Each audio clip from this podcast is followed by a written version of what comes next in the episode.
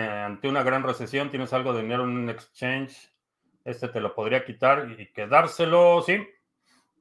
Sí, sí, podría suceder. Eh, puede, desde algo muy simple como exigirte KYC, por ejemplo, eh, hackeos, eso lo hemos visto en, periodos de corrección, vemos que muchos exchanges son hackeados.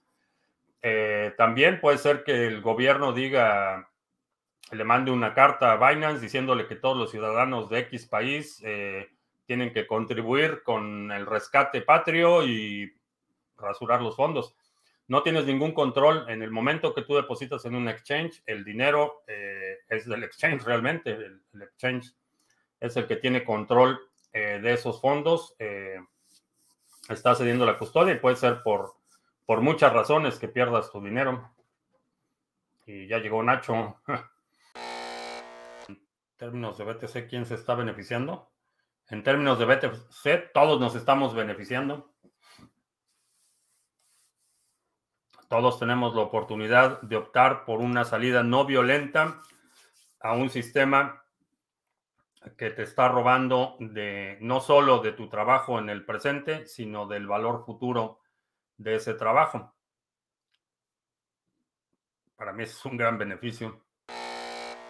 Eh, Yoroi, nuevos permisos. Eh, por si lo notaste hoy, eh, liberaron una nueva versión de Yoroi que ahora eh, requiere permisos para leer lo que está en otras ventanas. Esto es importante que estés consciente de las implicaciones que esto puede tener.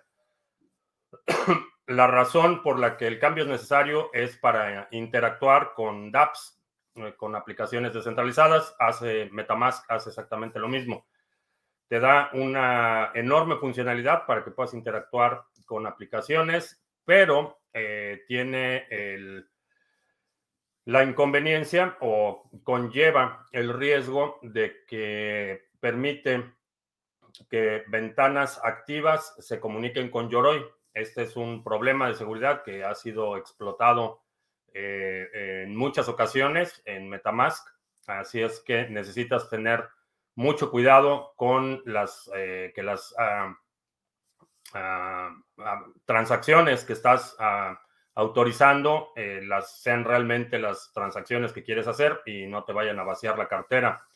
Esto es una de las razones por las que sugiero que utilices un ledger cuando estás interactuando con los activos en general, pero particularmente en extensiones de navegador, que utilices un, un eh, un Trezor para proteger eh, esas transacciones. El, el, ledger te permite en la pantalla confirmar que es exactamente la transacción que eh, quieres autorizar y mientras operes con precaución, no debería haber problema. El problema es cuando estás operando en una computadora que no está asegurada, que no tiene antivirus, que está eh, vulnerable, que utilizas para todo. Entonces, extremar precauciones con esta nueva funcionalidad en Yoroi. Eh, fuera de eso, no, no debes de tener mayores eh, problemas y un.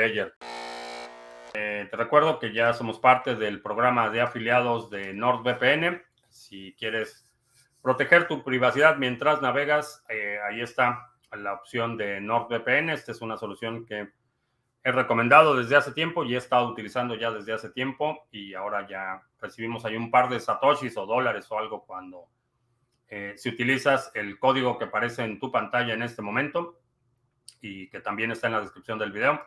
Si utilizas ese código, NordVPN nos da por ahí un par de dólares o satoshis o algo. Eh, ¿Qué opino de los juegos NFT? Creo que es un sector que tiene muchísimo, eh, muchísimo potencial eh, como concepto. Obviamente hay, buenos jugadores y malos jugadores, y me refiero a plataformas. Va a haber plataformas eh, que sean, estén diseñadas para simplemente sacar la mayor cantidad de dinero lo más rápido posible. Va a haber otras que tengan mucho más mérito desde el punto de vista de la teoría detrás del juego, cómo están diseñados los incentivos y un largo etcétera.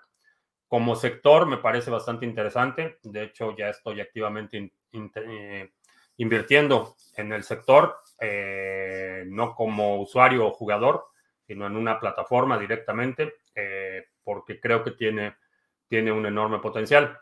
Va a haber algunos que sean buenos, va a haber otros en los que pierdas hasta la camiseta, eso es, es inevitable, pero el, el sector como concepto me parece bastante interesante. Un pool de minería, el software que reparte el trabajo. ¿Cómo reparte el trabajo entre los diferentes mineros? Eh, no sé exactamente. Eh, eh, hace un cálculo, el número de posibles combinaciones y lo divide entre el número de mineros activos. Es básicamente cómo funciona.